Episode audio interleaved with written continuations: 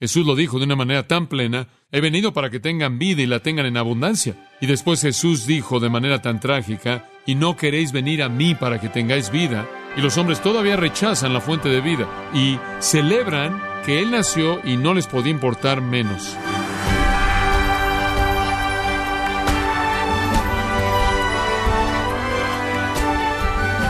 Le saluda su anfitrión Miguel Contreras dándole la bienvenida a esta edición de su programa Gracias a vosotros con el pastor John MacArthur. Si la humanidad pudiera reescribir la Biblia, el primer eh, quizá libro se llamaría Humanidades y comenzaría diciendo, y el hombre crea a Dios a su propia imagen. porque es que la humanidad quiere borrar al Dios verdadero? El día de hoy, John MacArthur hace una revisión histórica de las falsas filosofías religiosas contemporáneas, analizando el dilema humano y la solución divina que hay en Cristo, en la serie El Cristo de Navidad, en gracia a vosotros. De vez en cuando me invitan a hablar en campuses de universidad campuses de universidad o a grupos de personas que están alejados de un contexto de iglesia y normalmente usted no puede entrar en profundidad en el punto de un capítulo y versículo porque necesitan en cierta manera estar convencidos de que necesitan ver la Biblia porque puede haber algo importante ahí. Y entonces eso es lo que pensé que podríamos hacer en esta ocasión y quiero compartir con usted lo que creo que simplemente es un retrato muy simple del dilema humano y después quiero ofrecerle la solución que viene en Jesucristo. Usted sabe, estoy plenamente convencido, creo que me vuelvo más cínico cada Navidad conforme envejezco y quiero que sepa eso, que conforme pasan los años me vuelvo cínico, más cínico acerca de la Navidad. Pero estoy plenamente convencido este año de que, aun si Jesús fuera invitado, Él no vendría a la fiesta de cumpleaños que el mundo en la actualidad está haciendo en honor a Él. Como puede ver, eso no es honesto, es muy hipócrita. Realmente no les importa a Jesús. Es algo que carece de dos cosas y creo que todo debe tener esto y las dos cosas de las que carece el mundo es honestidad e integridad. Y francamente ni siquiera me gusta prestarle atención a eso pero no sé cómo salir de este mundo para evitarlo. Parece que está por todos lados y es una fiesta en la que realmente no quiero estar. Me acuerdo cuando estaba en preparatoria en una ocasión, un amigo y yo fuimos a una fiesta.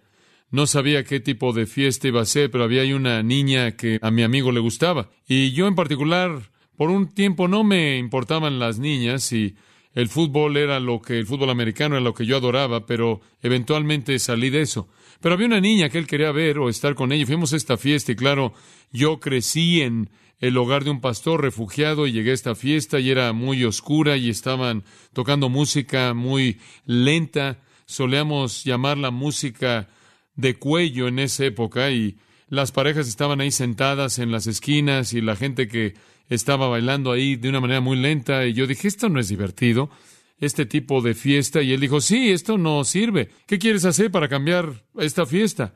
Entonces salimos y lo que hicimos fue apagar los fusibles para que no pudieran tener ahí ya más música o luces o nada en esa parte de la casa y metimos monedas ahí en la caja de fusibles. Claro, todo el mundo estaba enojado, nunca nadie supo lo que pasó y nosotros entramos y dijimos, vayamos a la sala.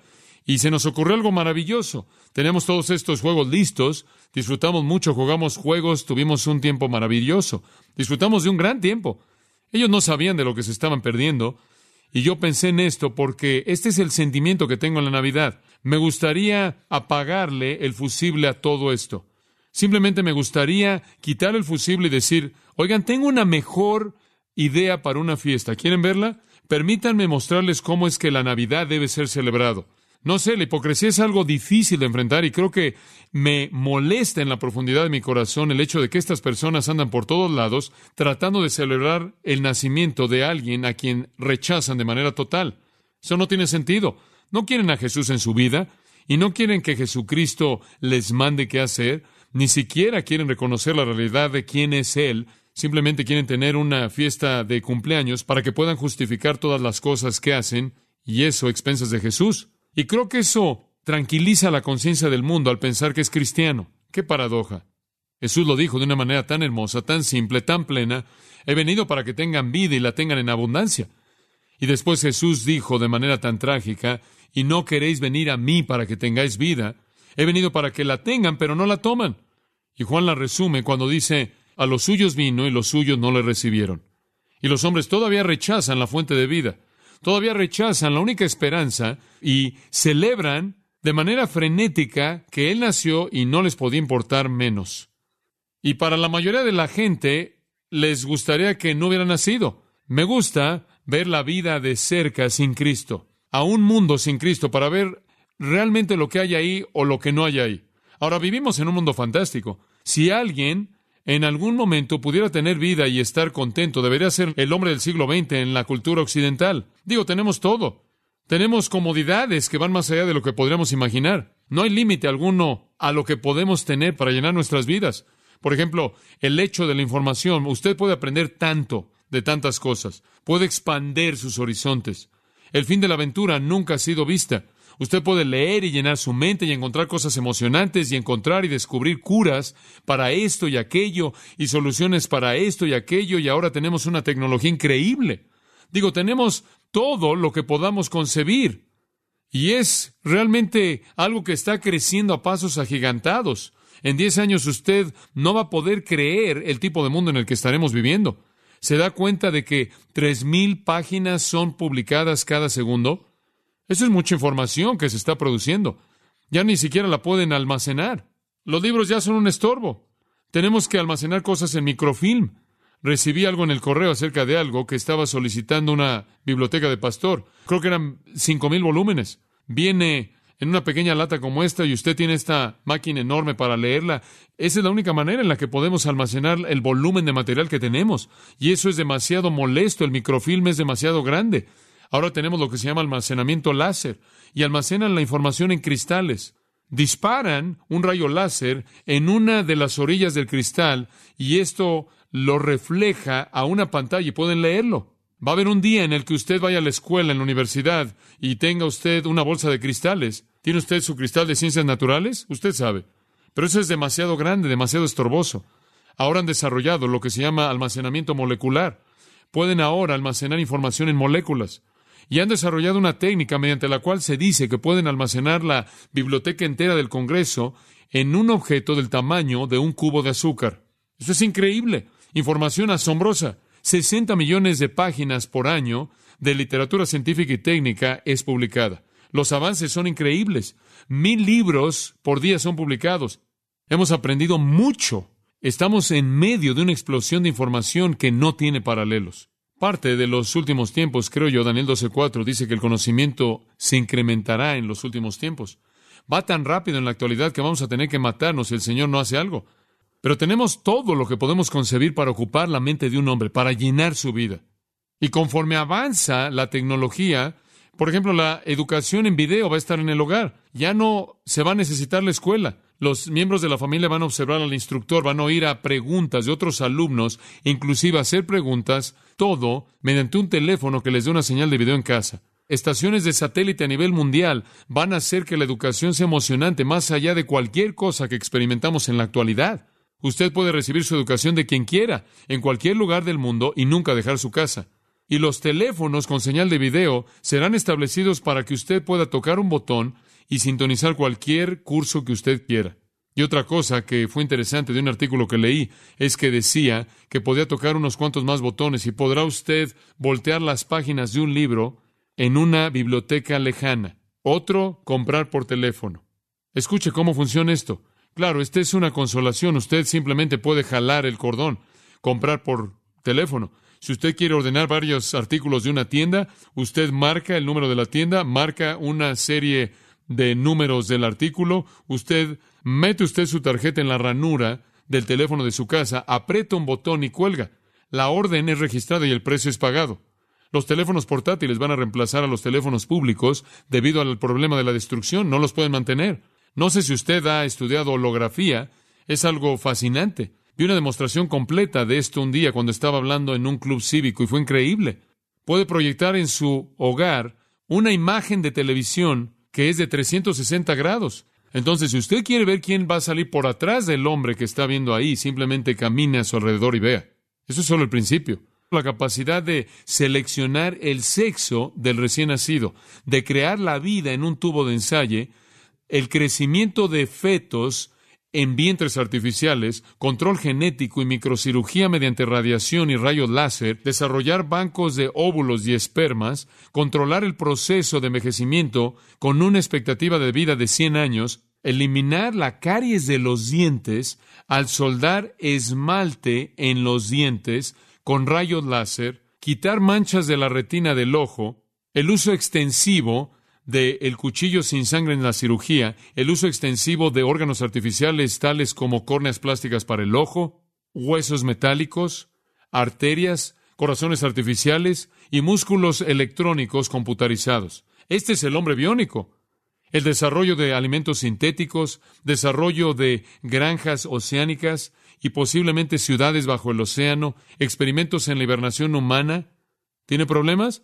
Lo vamos a dormir durante 20 años, por lo menos cuatro, hasta que sus adolescentes lleguen a tener 20 años de edad. El desarrollo de un apetito eficaz y un programa de control de peso. El otro día estaba leyendo que están desarrollando alimentos que están hechos de madera que es 100% no digestiva, de tal manera que usted puede comer lo que usted quiera y debido a que es madera simplemente atraviesa por su sistema. No tiene valor nutricional, pero lo puede comer y es agradable, tiene un buen sabor y demás. ¿Qué va a cenar? ¿Roble o cedro? Bueno, yo prefiero otro tipo de árbol. Se están desarrollando ciudades fantásticas. German Cohn dice que en el año 2000, esto es interesante, habrán ciudades de 50 a 100 millones de personas. Él las llama megalópolis y dice que serán tan grandes, por ejemplo, que una va a ir de Boston a Washington y será llamado Boswash y la otra va a ir de Chicago a Pittsburgh y las llama Chicapits y de San Francisco a San Diego será San San. Ahora estas son cosas increíbles en las que podemos pensar. Es increíble lo que está llenando la vida del hombre. La ciencia y la tecnología y la información. Parecería que llegaría el día en el que el hombre sería feliz. Él ha creado un Disneyland a nivel mundial y él puede jugar todo el día. Escuche, ¿se da cuenta de cuántas tiendas venden cosas que nadie necesita? Nadie las necesita. No hace nada fuera de que juega con ellas. El hombre está llenando su vida, pero ¿sabe lo que sucede? Es trágico y creo yo, quizás, que es solo el hecho de que el hombre tiene que enfrentar la realidad de que entre más cosas tiene, tiene que enfrentar el hecho de que nunca está satisfecho. Y eso es lo que la Biblia quiere decir en Lucas 12, cuando dice que la vida del hombre no consiste en la abundancia de los bienes que posee.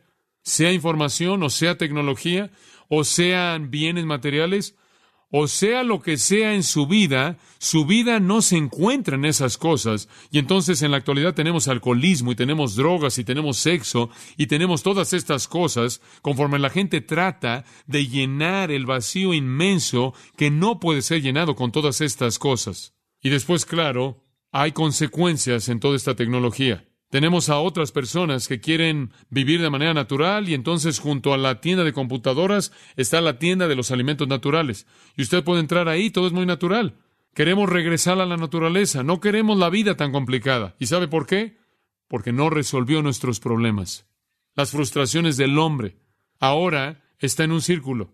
Él puede hacer lo que quiere y piensa que cuando quiere algo lo puede tener, pero cuando lo tiene, él no lo quiere, entonces regresa a su círculo a donde comenzó. Ilustración. Arthur Clarke es un escritor de ciencia ficción y un futurista que describió su idea de el vehículo de ciudad ideal. Y él estaba viendo al futuro y lo que el hombre necesitaría como el vehículo de ciudad ideal.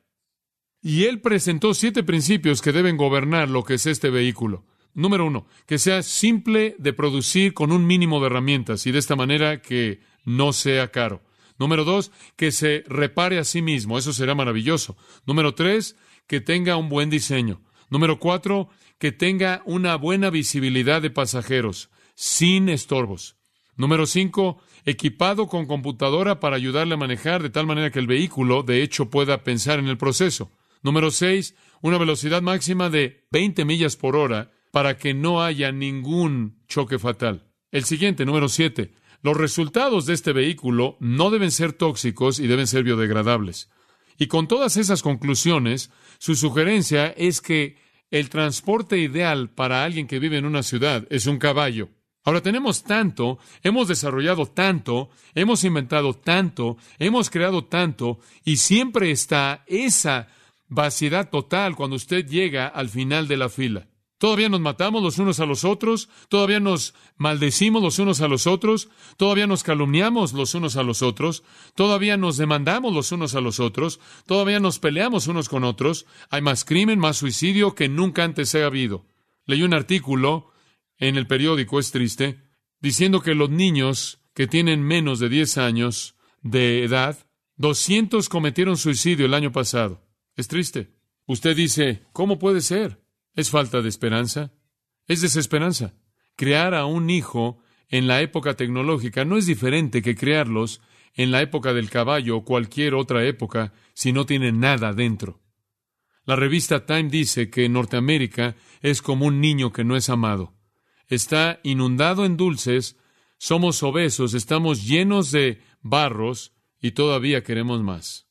¿Cuál es la respuesta a una sociedad con todo, sin embargo, enfrenta la realidad que no tiene nada y se presenta de una manera tan hipócrita? ¿Cuál es la respuesta? Bueno, algunas personas dicen educación. Podríamos ser felices si tan solo pudiéramos educar a la gente. Tenemos que educarlos a no hacer esto y a no contaminar y no hacer esto. Beth Skinner viene y dice que realmente lo que tenemos que hacer es controlar sus cerebros. Tenemos que conseguir algunas máquinas que podamos meter allá adentro y bloquear parte de su cerebro bloquearemos la parte criminal y bloquearemos la parte de tener demasiados bebés y bloquearemos la parte de la contaminación y controlaremos a todo mundo y vamos a tener a un grupo élite de personas quienes van a estar a cargo de esta fábrica de bloqueo y entraremos y vamos a colocar las pequeñas máquinas ahí y vamos a hacerlo. Y otras personas dicen, bueno, no es tan difícil y todo lo que necesitamos hacer es entrenarlos, prepararlos y entonces vamos a desarrollar centros de cuidado de niños, vamos a desarrollar guarderías y vamos a sacar a los niños del hogar, vamos a sacar a los bebés de su hogar a los seis meses de edad y prepararlos hasta que tengan cinco y después colocarlos en el sistema público educativo y ya para ese entonces los habremos educado para que no cometan eso. El Congreso incidentalmente no votó a favor de esta iniciativa, quizás no siempre la rechacen. Y otras personas dicen, bueno, es la educación avanzada. Tenemos que desarrollar un grupo élite de personas que resuelvan los problemas del mundo mediante educación avanzada.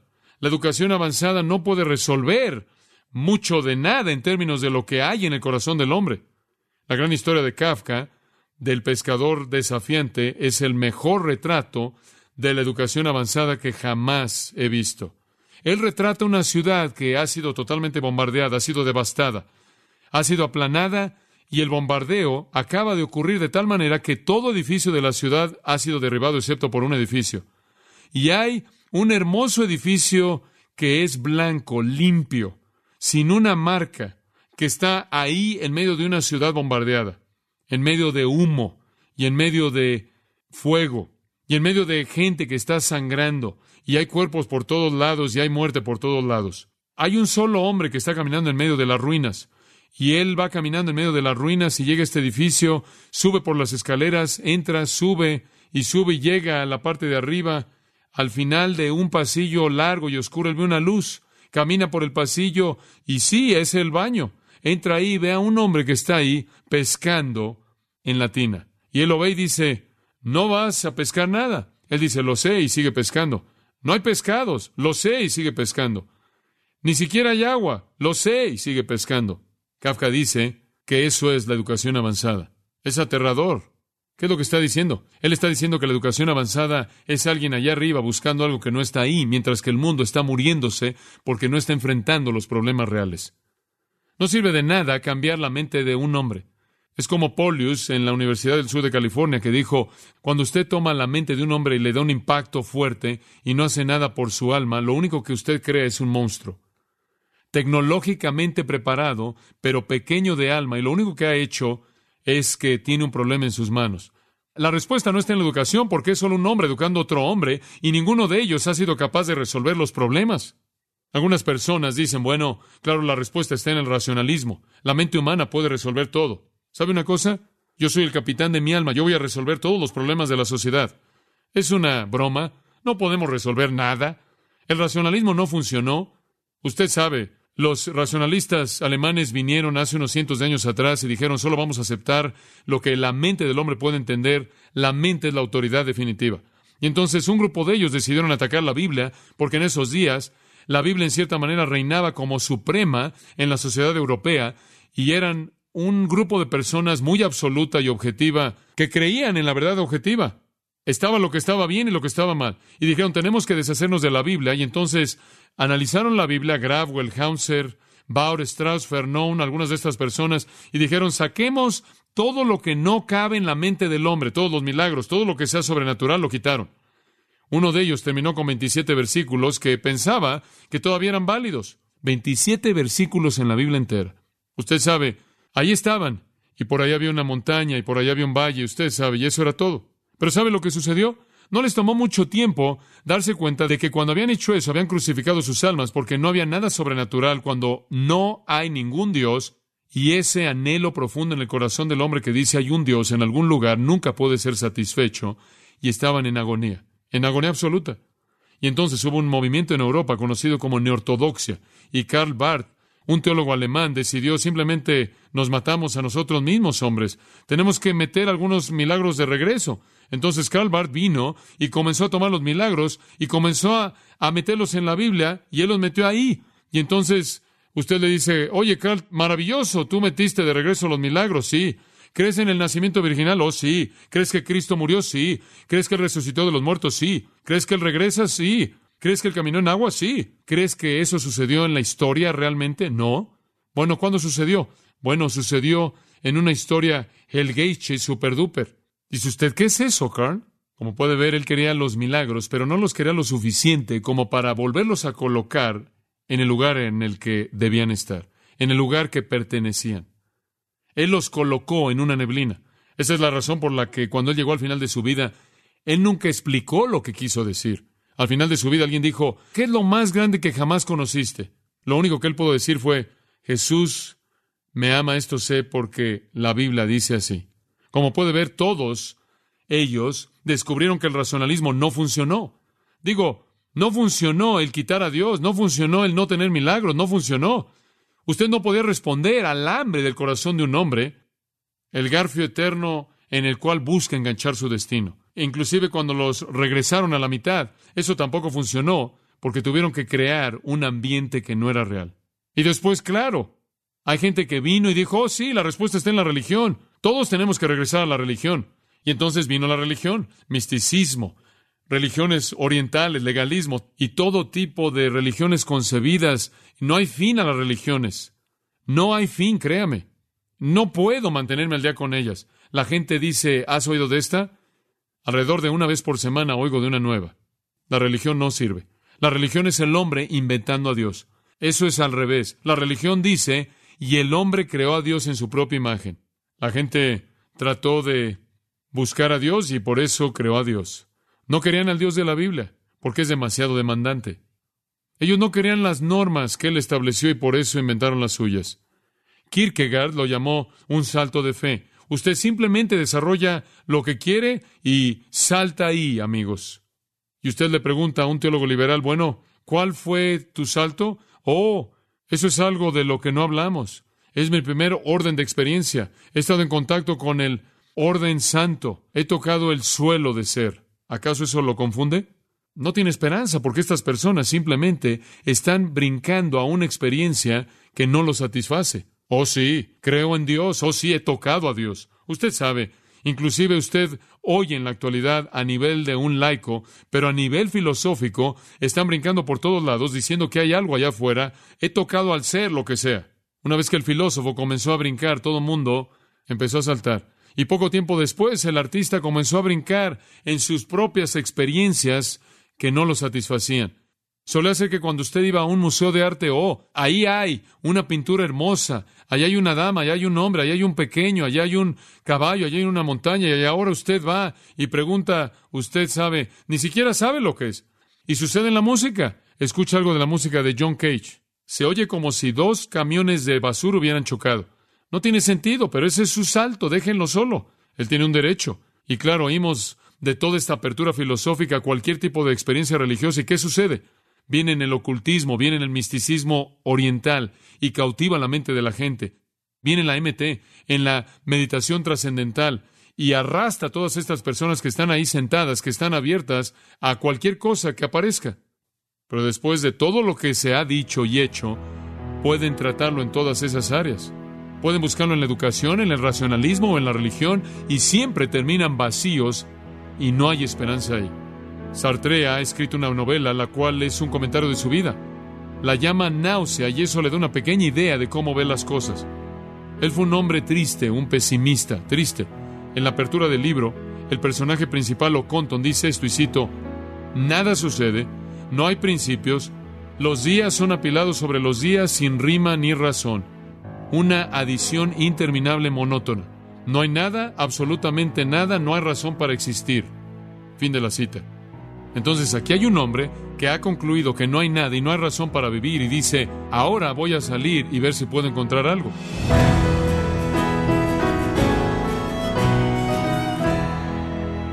John MacArthur nos mostró cuán improductivo e inútil es para el hombre tratar de satisfacer su vida con otras cosas que no sea su relación con Dios. Parte de la serie El Cristo de Navidad, en gracia a vosotros. Estimado oyente, le invitamos a leer el libro Nuestra suficiencia en Cristo, escrito por John MacArthur, donde nos enseña cuál es la provisión de Dios para vivir completos en Cristo. Lo puede adquirir en gracia.org o en su librería cristiana más cercana. Y también le comento que puede descargar todos los sermones de esta serie El Cristo de Navidad, así como todos aquellos que he escuchado en días, semanas o meses anteriores, animándole también a leer artículos relevantes en nuestra sección de blogs en gracia.org.